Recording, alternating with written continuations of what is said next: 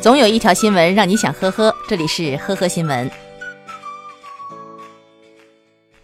最近，江苏常州某地产公司销售员李某业绩不佳，还和同事闹了矛盾。诸事不顺以后，李某遇到了一位算命先生，他觉得对方说的很有道理，于是好好的招待了算命先生，还花钱寻求化解之法。算命先生告诉李某。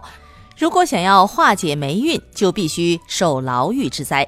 后来，李某酒后发现路边有一辆未拔钥匙的电动车，以后觉得坐牢转运的时机到了，便将车盗走并骑回家，然后坐等警察上门。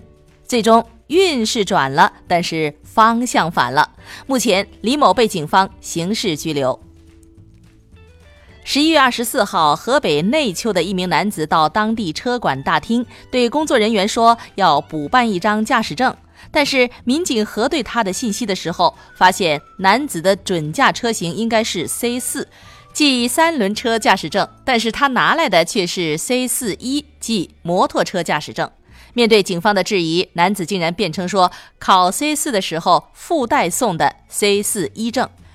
最终，男子承认作假，自己将原来的三轮车驾驶证改成了假的摩托车驾驶证，然后到车管所想以假乱真，把假的证件换成真的证件。目前，男子被拘五日，罚款两千元，驾驶证记十二分。十一月二十号，在福建漳州高速某收费站附近，一辆着火的皮卡车从高速匝道冲下，幸好收费员及时赶到，将火扑灭。司机吴某说，他快下高速的时候抽了个烟，进入匝道后就顺手把烟头往外一扔，没想到这个时候刚好刮起了一阵风。司机吴某判断，可能是这阵风把没有熄灭的烟头刮到了后车厢里，点着了里面的塑料笼子，然后把车给烧着了。近日，澳大利亚的一个巨型公牛成为了很多媒体的头条新闻。据了解，这头名叫尼克斯的体态庞大的公牛，重约1.4吨，身高194厘米。光是身高就比肩大多数的篮球运动员，在牧场中总是鹤立鸡群。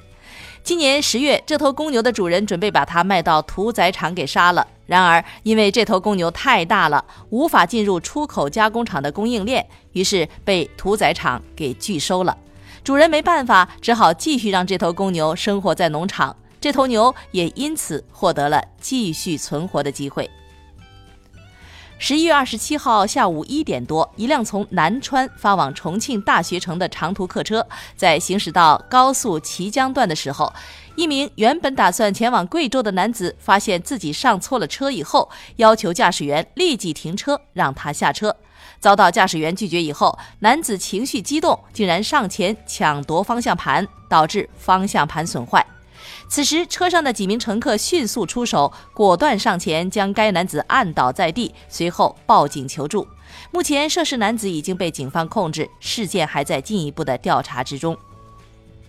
十一月二十二号，宁夏盐池县人民法院开庭审理了一起涉恶案件。在庭审现场，一名男子面戴口罩，穿得很厚，行为诡异。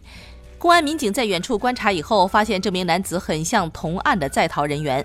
最后，当男子起身准备离开庭审法庭的时候，被等在门外的司法警察一举抓获。男子被抓以后交代，听说自己涉案的案件当天开庭审理，自己就全副武装混了进去，看看自己会被怎样判。目前，该男子已经被移交公安机关处理。感谢收听今天的呵呵新闻，明天再见。